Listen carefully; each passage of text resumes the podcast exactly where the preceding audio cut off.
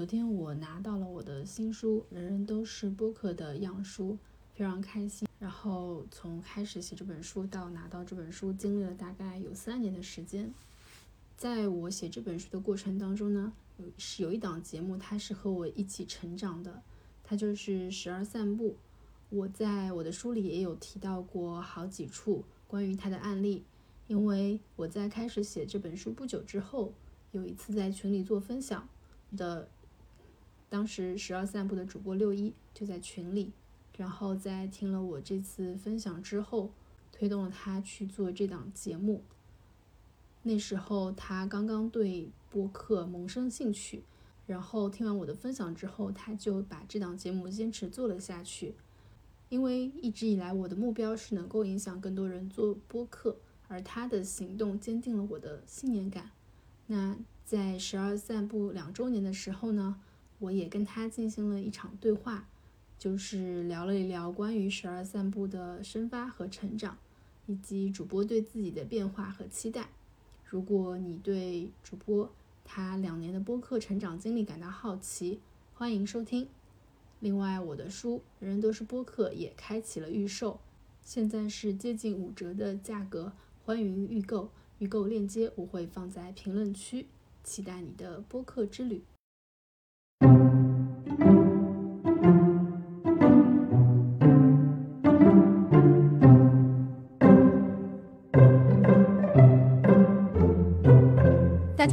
欢迎收听十二散步，把生活暂停一下，一起散个步。今天我们的嘉宾呢是六一，他是十二散步的主播、策划、剪辑，还有运营。今天是他第六十六期节目，也是他节目的两周年纪念日。厉害了，鼓掌。嗯，好的，我我是今天的客串主持人，我是伊娜。然后呢，呃，我前段时间写了一本书，叫《人人都是播客》，过一段时间会出版。因为两年前的话，我当时做了一次小范围的分享，当时六一是这次分享的听众，然后他可能受到我的一点点影响，开始或者他本来就有这样的一颗种子，然后开启了他的播客之旅。那今天也是非常特别的时间，那我很高兴今天客串做呃十二散步的主持人。今天我们的嘉宾是六一，我们就跟他聊一下，呃，他做十二散步两周年的心得和体验。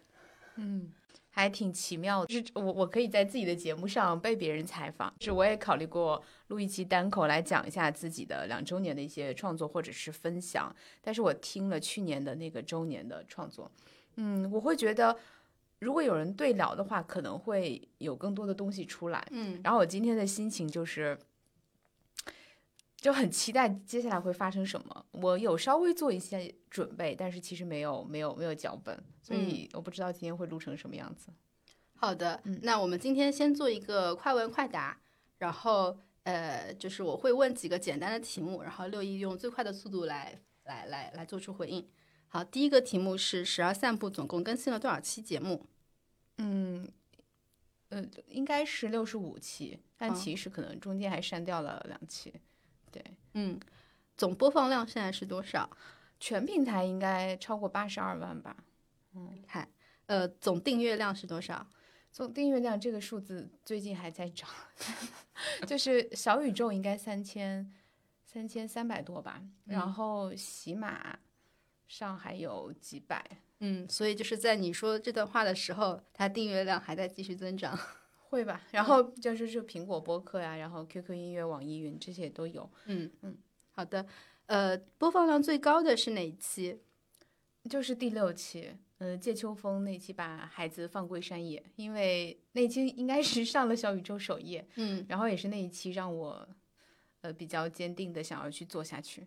所以当时这那期节目就是主要流量上涨的核心原因是小宇宙的推荐，是小宇宙的推荐，嗯，然后也是有一个育儿大 V 在他的社群里推过，然后可能会被接下来被编辑注意到，然后又推到了首页，然后当时除了这个之外，还是连续上新星榜，然后新星榜后来他又排到了这个首位，然后又被各种推荐，就觉得哦，就是。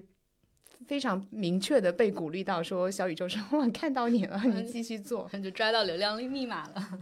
呃，不是抓到流量密码，就是有一种被注意到了。嗯，然后我发现我很想被注意到，但是又不想那么明显的让大家看到我，所以播客这个形式又是访谈形式，又是我去跟我的朋友们去嘉宾去聊这个大家关心的话题，我觉得这是一个最适合我的形式。嗯嗯，好的。呃，第一期节目的嘉宾是谁？呃，桃子老师。嗯，他他是怎么接受你的邀请的？就是我们有一次在那个社群里面聊天嘛，就是我跟伊娜在一个共同的育儿社群，同为妈妈的身份。嗯，然后呢，桃子老师就是是我见过最会当妈妈的人。你就如果当妈妈也是一个天赋，然后需要学习的话，伊娜在那个群里做完了分享之后，我们就开玩笑说：“我说我也想做播客。”桃子老师说：“我也想做，要不我们一起玩一下？”我就约她录了。她说录什么？就是录录就讲一下儿童诗。嗯，因为她自己也很喜欢写诗和创作，对于这个。嗯，小朋友的语言啊，发育引导很有心得。他在跟他自己女儿聊天的过程中，会启发他去用诗样的这种眼光去观察世界。嗯，呃，然后就把这个给录下来，做成了一期节目，也就是现在我的第一期。嗯，我现在回听还是很有价值。嗯，就是有一个最大的启发，就是不是。他嗯，就是首先是妈妈有一定的高度，可以去引导孩子，嗯，呃，去用诗一样的语言说出来。但其实更重要的是，妈妈走到了孩子的视角里，发现孩子的世界本来就是诗的世界，嗯，只不过我们长成成年人之后把这个视角丢掉了，嗯，啊，我就觉得，呃，孩子是我的引领者，就是，呃，我从那一期之后把这个视角带到了我自己的生活里，给我的改变，嗯。好的，这不是快问快答了，是吗？对，这个已经是深度问答了。嗯呃，你印象最深刻的留言是什么？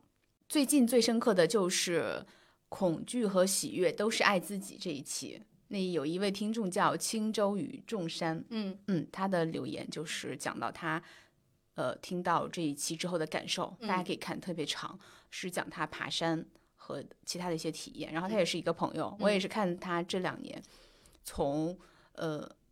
是我第五期的嘉宾，然后变成了我最喜欢的这个户外 vlogger 的这个拍摄者。然后他去滑雪和爬山的那些视频，我就每次看他的视频都能获得一种极大的平静与能量。嗯嗯，他说了什么？就是分享了自己的经历。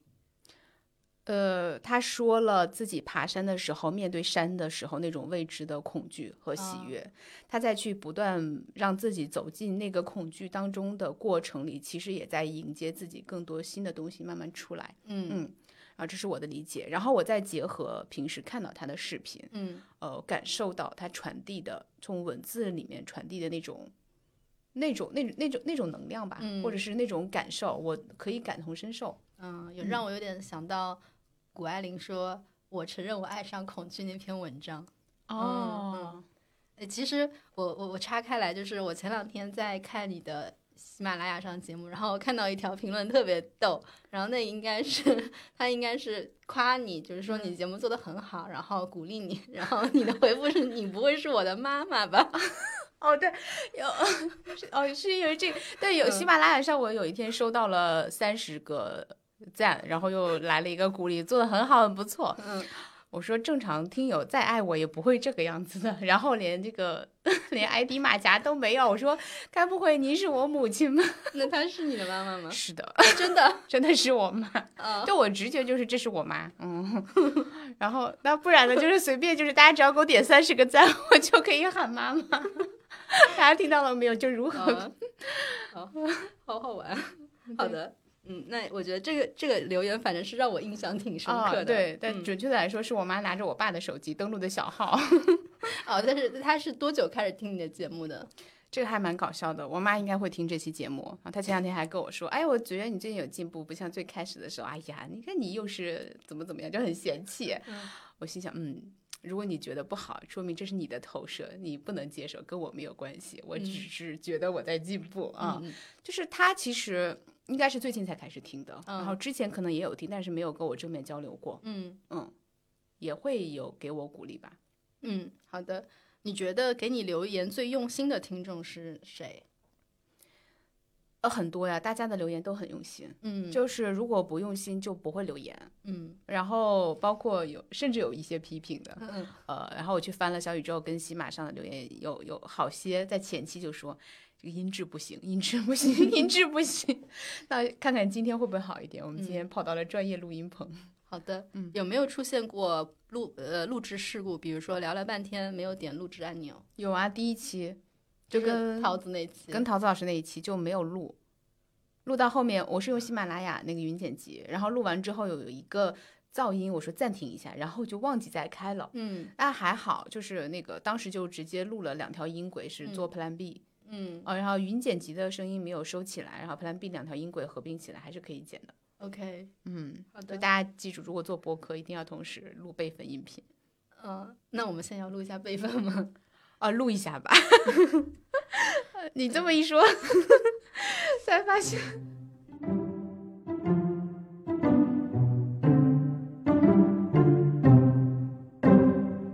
好的，那我这边快问快答就暂时结束了。那我们接下来聊一些比较有深度的话题。嗯我我看了你的第一期节目，包括最新的一期节目，然后呃，其实你的自我介绍还是比较短的，基本上就是就是重新呃，就是就是我刚才开头讲的那段话啊、大家好，欢迎收听时而散步，呃，最多就是我们一起散个步，就大概是一一句这样比较简短的话。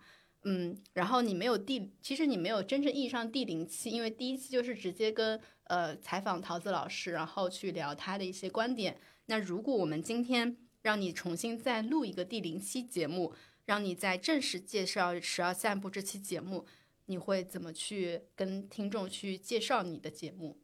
嗯，大家好，欢迎收听《十二散步》，这是一档关注女性成长的节目，分享普通人成长的路径，成为妈妈也成为自己，这是我自己的真实境况，嗯，也是一个既定事实，同时也是我的选择。我希望把自己在这条路上的困惑，呃，与解决方案，把它用真诚的对话的形式呈现出来，在帮助自己的同时，也可以帮助更多人。这就是我现在在做的事情。如果你也有同样的困惑，欢迎收听。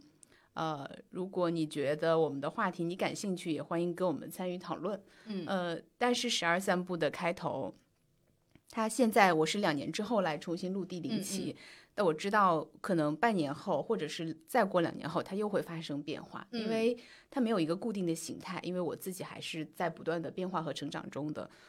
呃，所以对于过去很多期其实没有一个固定的开头嗯这样的事情或。嗯，这这件事儿，我是觉得是这么想的，就是这就是我真实状态的呈现。嗯我曾经想过，就是把呃每一期都补一个开头录制，然后放到上面，是不是可以显得更正式，增加一些呃订阅量呀，大家更清晰我的定位，这是这些事情。后来我觉得可以以文字的形式体现在节目介绍里就好了。那么对于新听众来说，它是一个更快速的了解信息的通道。那对于呃老的听友来说，其实我过去的那些痕迹，哪怕它是有很多瑕疵的东西，我觉得那是真实的状态。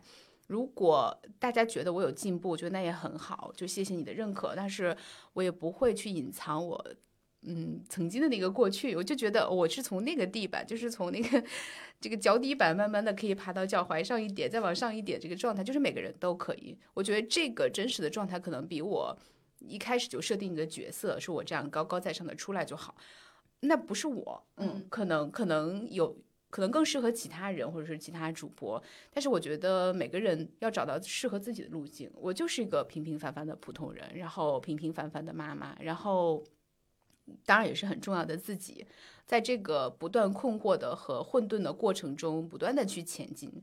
我就跟着自己内心的这种直觉和引力，在在在向前。就是连滚带爬的状态下，好像逐渐的看清了很多东西。这个过程就是又爽又虐，然后又开心，充满了巨大的恐惧和喜悦。嗯，我是在这样的道路中的，所以挺好的。嗯嗯，这就是你的节目想要跟听众去分享的这种状态。嗯嗯，那比如说像呃，你最回想你两年前做第一期节目，跟你现在在做去去做现在的那个两年后的节目，你会觉得说自己的呃一开始可能模糊的只是去做尝试，那你会不会觉得两年之后，其实你的听众也好，或者是你的节目的内容也好，或者是你想要去表达的主题也好，渐渐的有一个明确的方向，来得出你刚才的就是这段自我介绍和描述。嗯，它一定是有的。嗯呃，但是其实回顾下来，就是每个阶段都有，就是嗯每个阶段有自己的主题。那其实是跟着呃，是回答这个问题是吗？嗯，对对，其实我是想，就是我们把它展开来，嗯呃，我现是怎么形成的。好，最开始的时候就是我想要有一个完整的作品呈现，嗯非常确定我想做播客这件事儿，嗯，然后我想做的，嗯，是稍微是值得是别人值得去听的有价值的内容，嗯嗯，然后当时也是机缘巧合在那个群里，然后我们身边有这样一群人可以对于呃教育孩子这个话题去有一些集中性的高质量的输出，然后也是因为我们平时的一些沉淀，那就邀请大家一起来做这件事儿。所以前几期都是跟育儿相关的，然后我也就被小宇宙，呃，可能节目定位，因为这个看起来比较清晰，就是推荐为一档育儿节目。嗯，亲子节目啊，对妈妈其实节目，其实并不是，就是呃，母亲是个很重要的角色，她是我生命中很重要的一部分，但她不是我的全部。这也是我在做节目的过程中逐渐发现的。所以他最开始，呃，是以这个育儿相关。那后来有一段时间是以创作者为主的一个内容输出，比如说我聊了这个诗歌，像像有尤里的那个短诗，有刁寒的这些创作，还有一个格林，他是自己是一个也是一个妈妈，也是个写作写作者，包括 W 先生他有去写那个自己写科幻，都是我们身边的这些朋友，就是在日常繁忙的工作中，就不论男女的角色，都会保持自己呃对自己内心那些渴望东西的一些追求吧。嗯嗯，就是哪怕每天可能只有十几分钟，或者是通勤路上，我们写一张呃随手的一段文字、一张卡片，那它都就是一个记录。我就把很多重点放到了这上面，就是如果我想要表达我内心有很多东西，那我应该怎么去做，以及我身边的人是怎么做到的。有的时候，我们直接去看那些特别成熟的作家或者作者的时候，我反而很难借鉴到特别特别有启发的东西。他会讲很他自己走过了很多弯路之后特别深的心得，但反而那个是他走就踩了足够的坑得出来的。我直接去听，我反而会觉得就正确，但是对我不知道该怎么去接受。嗯我更想听一听，就是大家那些差不多同频，然后比我走的稍微快一点的人，他们 怎么掉进自己坑里的，然后哦，原来可以这样，或者是他们怎么爬出来这个路径，然后我去掉我自己的坑，走我自己的路。嗯就是嗯，那就是如果我们对比现在跟两年前你刚开始录播客节目，你自己觉得自己发生最大的变化是什么？嗯，我想要更多的为听众负责了。嗯嗯，我从最开始做节目的时候，是，嗯，是是非非常利己的心态，就是我对我自己有困惑，嗯，然后我想去跟身边这些很多朋友去聊，往往都是我先对这个人感兴趣，然后对他有足够的了解，然后我再去发掘他身上哪个点，他可能会有兴趣想跟我聊，同时也是我关心的，嗯然后我再去发起邀约。所以很多人问我你怎么去找的那些嘉宾呢？我心想这些嘉宾就早就在我身边很久了，然后我一直没有找到借口或者是机会跟他们去连麦。嗯，那播客就是一个很好的介质啊。然后我是带着这样的心态去做，所以我在早期的时候更多的是为嘉宾负责。呃，带着我自己的好奇，为了解答自己的疑惑，我希望让嘉宾找到更舒服的状态去表达。嗯，那所以在音质上，包括节目内容呈现，包括剪辑，包括有的时候提问，有一些其实我觉得相对犀利的话题，我们可能讨论了没有剪出来，呃，我会从那个角度去出发。嗯，啊，对于外对外来说，我觉得是呈现出一个可以很很高质的完整的节目，就是满足我当时的需求了。那我当时希望就是自己能把这个事情做下来、做下去、跑起来就好。那现在的话，我觉得提高的要求就是从从标题文案到、呃选题到这个节目内容录制，我希望听众听完了之后会觉得哦，这是一档用心在制作的节目。嗯，为什么说从早期到现在有这个变化？一个是我自己的困惑解答的过程中，我发现，嗯，我获得了很多正反馈，就是很多听众会跟我讲，他真的受到了启发，我会意识到自己做这件事情是有价值的。同时，在解决我自己困惑的过程中，我也逐渐的清楚自己要什么，还有就是能力确实有提升。如果再回到早期让我去做这些事情的话，其实我没有办法全都兼顾，反而是会变成卡住我继续前进的这个东西。所以对我来说，最重要就是先把它做起来，这个雪球就慢慢的滚起来了。嗯嗯，那我听下来就是说，你一开始可能自己的困惑还是比较多的，然后你跟就是跟嘉宾去聊的时候，其实首先是满足你自己嗯对于一些呃关心的问题的解答，然后可能就是完成这样的一个事情，然后是接近你自己想要去接近的那些呃，不能说偶像啊，可能就是说你觉得比较你欣赏的一些人，或者是你喜欢的一些人，嗯，是是这样的一个过程。那现在的话，可能你自己呃的状态比较自洽了，然后嗯呃内心变得强大一些了，嗯，然后可以去真的去承接听众的需求，嗯。那你接下来会有一些什么计划可以跟大家分享一下吗？比如说，你觉得这期这档节目你会，嗯、你计划会更新多久？现在是两年嘛，嗯，以及说你未来的内容主题啊，或者是在运作上面会不会有一些新的变化？呃，可以对外公开的，就是至至少要做一百期，嗯，嗯就是从做第一期的时候就是这么说的，当时是开玩笑的说，后来就觉得，嗯，要确定。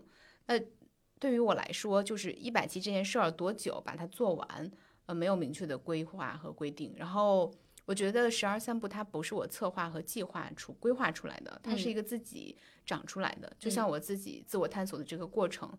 嗯，也就像一棵花园里面，我不断的去培土跟种植物，然后浇灌它耐心和时间，看看它长出什么，它是一个什么样的东西。我其实是对自己有好奇，然后也对节目有好奇，然后我知道我要给它什么，然后让它自己去慢慢生长。所以说，如果是未来的规划，我只能说，呃，它还会继续做下去的，它的内容，嗯，还是会跟我个人成长路径有关系。那同时，它沉淀了这么六十多期，它的调性、它的方向也是很明确的。嗯，近今年的主题可能会做一系列的跟身体相关的探索，因为我发现，呃，过去有有有很长一段时间，我就是停留在对一些知识或者是概念层面的这种叫什么上瘾。还是沉醉里，就是好像自己大脑意识上明白了、懂了，但是真正落到实处的时候，发现完全做不到，然后就一直在想自己为什么这样眼高手低。就一说这个，我就啊，这本书里我看到过啊，那那本书里那个谁谁谁提到过，分子。对，反而会成为阻碍我去把这件事情做好的这个东西。嗯，所以我希望把这些概念先放到边上去，做很多从身体探索的的这个这个出这个身体出发的探索，嗯去记住这个感觉。所以我从去年开始一直在练瑜伽，包括最近在跳钢管钢管舞，对，然后还。安利了就是其他的那个闺蜜一起，然后大家跳完之后都觉得哇，就是太爽了！就是怎么会有这种运动？然后就是昨天有一个朋友，然后他跳完之后就说，我觉得我过去的那个观念活在大清，然后就当场解放。我就觉得他整个人的状态就是身上三个暗扣，啪啪啪原地解开，整个人状态都不一样了。所以我觉得。好，OK，我只要专心做我自己，我把这些东西，我觉得帮助到我的，真诚的分享出去就好了。所以我今年的主题就是跟身体相关，我会把我在做身体探索的一系列的这个东西都分享出来，然后会做成专题的形式。之前已经上新了两期了，一个是那个五十二期跟采访 Laura 的那个，嗯是 MBK 的一个合作的一个节目。嗯，第二期是跟 Bruce 聊的，就是呃讲 movement 那一期。嗯呃，那是也是我跟了一个两年多的一个线上的一个老师，然后也很有启发。接下来还会上就是钢管舞这一期，然后还可能会跟身体疗愈啊、按摩啊相关的，我觉得非常有意思。那其实。对，就是这样吧。然后其他不用给他过灌输更多的概念，就是嗯我希望可以把这种能量传递出去之后，大家去做自己感兴趣的事，在这个过程里面，你能收到那种切实的体验，把自己置身到那个场域的时候，比我听很多概念都有效。我就举一个例子，嗯啊，朋友问我前两天要做这个钢管舞这个选题的时候，我就问我说大家有没有问题来问我？其中有一个问题是大家为什么跳钢管舞穿这么少？怎么样去破除这种身体羞耻？就首先钢管舞它是有一个呃物理原因，就是如果你穿的多的话，会从那个钢管上滑下来，它是为安全考虑。但同时我们不能否认它的背景和历史嗯，是跟那个就是展示有关系。，对对，那也不需要跟他割席嘛。但是你到了那个场域里面，我最早就是穿着一身长袖长裤的黑衣，然后进去到现在可以穿那种就是呃类似于比基尼这样子的呃尺度进去。我是怎么做到的？就是。把自己放到那个场域里面，发现大家都是很自洽、很自如、很自在的接受自己的状态，并且每个人展现出来的生命力都是不一样的。就是每个女孩子身上，她都有自己独特的美。然后我觉得我全都看到了，我感受到了。我在哪，哪怕这个动作我都没有做到，我都觉得十分开心。然后我真正的转折点是什么时候？就是跟大家一起海淘，然后衣服到了的时候，然后就迫不及待的想要去穿上。那个时候的心情就觉得，原来我已经准备好了。嗯嗯，就是把自己放进去就好了。嗯，就是就就就跳完以后下来，然后迫不及待的把自己的照片发朋友圈。以前会有羞耻啊，会觉得要不要发，会不会被歧视啊，会不会被怎么样？后来，天呐，我这么辛苦练的这个动作，终于学会了，你不让我发，展示一下，凭什么？真是，嗯，好的，嗯，那比如说在呃运作上面会有什什么变化吗？或者无论是过去两年，还有就是未来，因为我听下来可能是。就是集中在自我探索和自我成长上面，但具体的路径可能不太一样，有些可能是偏知识型的，偏那种理念型的。那现在这个阶段的话，是到一个自我，就是呃身体的那种探索和身体的那种打开。然后未来的话，比如说呃，就是因为你以前可能是更多的是它把它当成一个植物在培养，看它会长出什么。那现在你觉得它长出了什么东西？你觉得是它可能当成可能是一种果实？然后或者是让你有意外惊喜的东西，嗯，它是的吧？它是的，就是播客是我自我探索的方式。嗯嗯，呃，它是什么？我现在还不想描述。嗯，它没有具体的样子。嗯，但是我我能看到它，如果是一棵植物的话，它的根部现在非常的壮硕。嗯，然后还会再接受更多的滋养，它会更，它会它会更大程度的向下扎根。然后再慢慢向上生长，嗯，然后我希望自己做的就是把根培好，然后不就不要着急去剪枝，呃，它想长成什么样子就长成什么样子，我会再给它更多的耐心跟时间，这是对于我。但是从我明白，就是伊娜问我这个问题啊，就是从从这个播客的角度来去讲的话，我希望今年可以接到更多的商务，所以就是已经开始有了，对吧？对，已经有了。然后去去年其实就有，就那个。六一的儿童节的那一期，那是一个正式的吧。然后今年的话，希望嗯可以对外更自信的说，我有这档节目，这个作品它有一定的影响力，它针对人群是谁？我们在能给它带来力量的同时，我希望自己可以做这个示范或者是榜样。就是我如果能靠这档节目节目给自己带来更多的正向收益，不论是精神上的还是物质上的，那我觉得也可以传递和影响更多的人去投入到你喜欢做的事情本身。嗯，所以对我希望今年今年可以大大方方的接商务。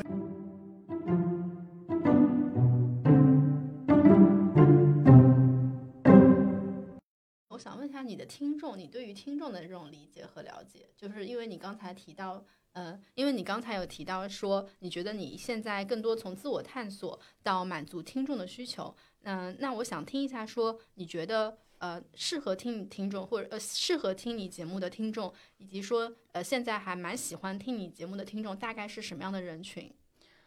嗯，这就是跟我最近的这个定位有关。嗯，就是我写了一句话，就是“醒来的妈妈，成为妈妈也成为自己”。嗯，为什么我之前一直没有很清晰的定位，就是很模糊的说，呃，按下暂停，一起散个步，就是因为我当时的状态就是我也不清楚自己要去哪，我就是想停一停。知道我不能再那么继续下去了，然后我这句话的梳理是要感谢那个 Q 一下下楼散步的主播小一，嗯，是有一次我们在微信上聊的时候，我说我不清楚我的定位，有点混沌跟迷茫，哎，他说你这个很清晰啊，就是从我的角度来看，然后是他帮我梳理出的这句话，我当时就觉得对，就是这个，然后就把它直接改了，嗯，就是放到了我的介绍上，嗯。嗯，在这个过程中，我发现我。无法梳理出来，这个的卡点在于我对自己的接纳还没有那么，嗯，那么容易吧？就是我还是在有否认跟否定自己的部分，所以我在回避去看自己。嗯，这个时候别人的反馈和建议就像一个镜子一样的，那我照到了自己的那部分，我照到我照到光亮的地方，同时会照到黑暗。我照到好的时候，我会照到也不好。就我发现我。不想去面对，就是因为不能接受自己那些我以前觉得不好的部分。呃，现在我觉得我是，我必须接受，就是我也没得选啊。我不接受这个游戏还是会以其他形式，就是这个南墙你在这里不撞，其他地方会继续撞。所以说我不如直接去啊、面对它，也就像当时那期就恐惧和喜悦里面说的，嗯就是兔子说，生活中的大 boss 他总是扮演成各种各样的角色在你身边，有的时候是你职场的老板，是你身边特别老怼你的同事，可能是你的家人伴侣，嗯呃，可能是孩子，可能是父母，可能是一个跟你吵架的这个出租车司机，但其实他最大的恐惧还是你本身，嗯。我们可能就是需要绕这些路，但是直接说这句话，嗯，并不能帮到任何人。只有你自己去踩过足够的坑，然后有一天觉得我不能再逃避的时候，我尝试过逃避了，我发现直面它才是最有效的途径。这个时候你才能够积蓄力量去做。嗯嗯，所以它其实是你的一个直面自己，然后去探索自己的这样的一个空间容器，时间和空间的容器。嗯，然后想到这个，就是其实我发现，我开始接纳自己了。我是一个曾经混沌，但是我会不断想要去找到自己状态的一个一个人，嗯就是一个普通人，同时又是一位女性跟妈妈。所以你一定会遇到很多女性议题相关的东西，这个我们必须拿出来去讨论。我曾经也经历过特别愤怒的阶段，然后又慢慢从这个愤怒里面。我发现愤怒本身开始操控我情绪的时候，我就对它保持警醒，呃，开始落到我真正想要什么。那同时，成为妈妈已经是一个既定事实，呃，我觉得这件事情给我很大的疗愈跟收获。当然，它伴随着很多的牺牲跟付出，但并不想去回避这些问题，嗯、因为这这是事实，我也不想去否认自己为孩子去做出的那些事情。但是，我觉得在这个过程中，我也是得到了极大的。满足吧，嗯嗯，因为跟小朋友之间这种特别深刻的链接，很大程度上 弥补了我对于自己原生家庭的一些缺憾，嗯，然后这个问题 也是我一直回避的，嗯嗯，直到后来很比较频繁的这个心理咨询啊，或这些过程里，嗯哦，我我才发现这件事儿，所以，嗯，节目不断清晰的过程，也就是我对自己不断和解的过程。我看到了自己之后，我才能看到自己吸引的是什么人。他不一定都是，嗯，妈妈也有爸爸，也有女性，还有一些，呃，比较年轻的呃小朋友、妹妹啊这种的，就是还没有成为母亲，然后嗯甚至刚毕业还有大学生这样子，我觉得很好。呃就是如果你被我吸引，说明我们可能有相似的困惑。如果你对我的内容或者是某一期感兴趣，它能帮助到你，那也很好。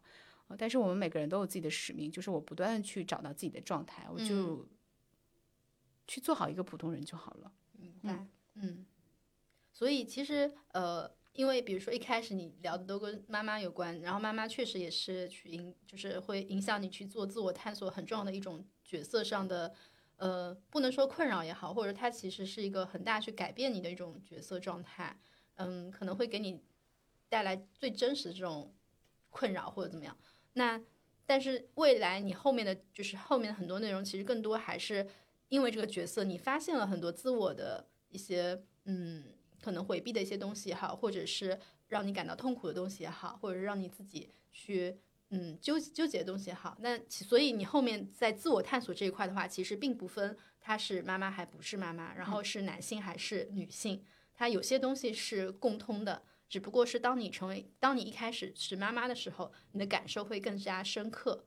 嗯对，就是当我的那个自我意识没有那么明晰，没有那么完全觉醒的时候，我是用角色来框住自己行为的。嗯，我不知道自己是谁，所以我在不断的给自己找角色和贴嗯嗯标签。那我在这个贴标签的过程中，我就会去找那个标准答案和正确答案，什么样才是最好的。然后我就发现这是一个骗局，就是就所谓骗局，就是我有一个理想期待，就假设我做到了什么什么什么，比如说一百分的妈妈，或者是九十九分的妈妈，我能得到什么？然后我就发现不是这样子的。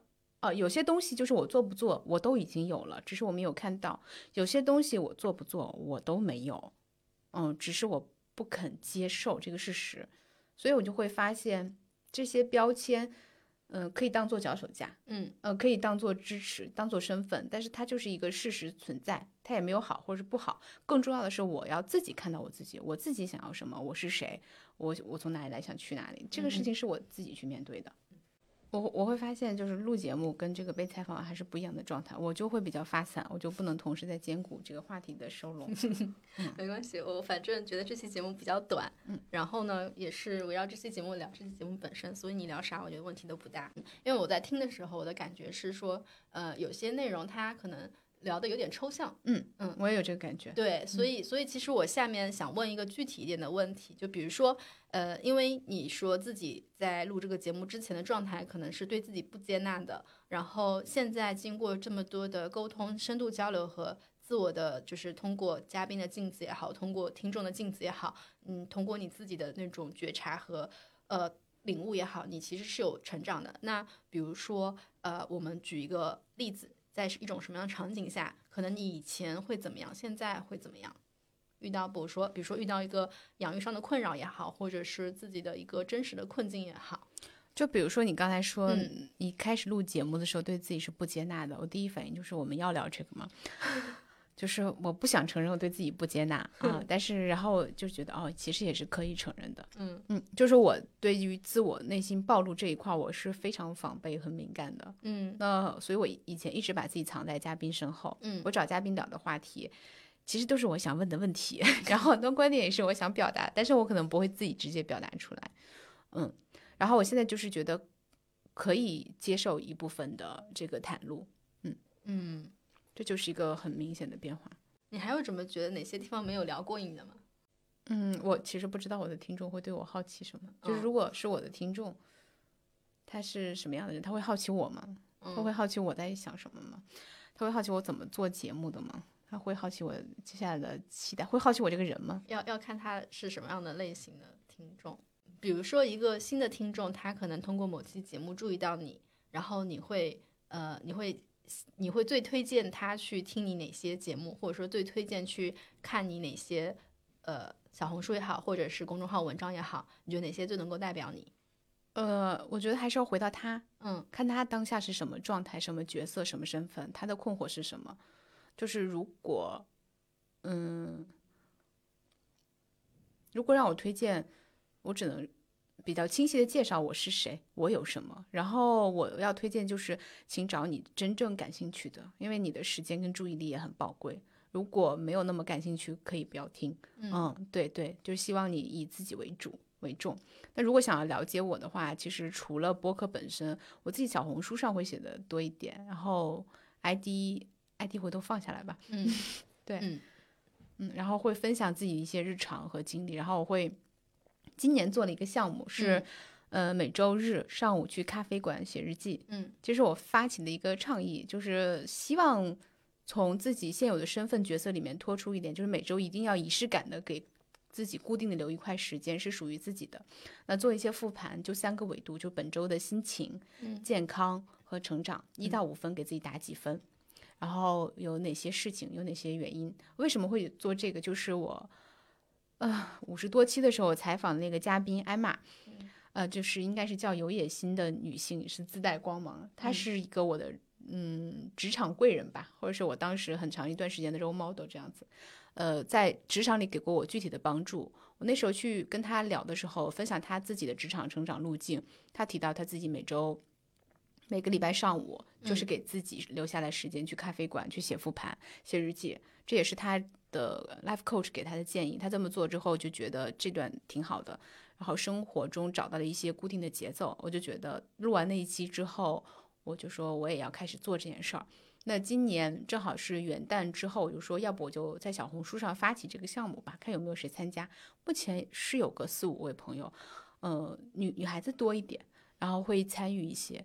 这件事情就是特别简单，每周可能就花个五分钟，就给这三个维度打打分。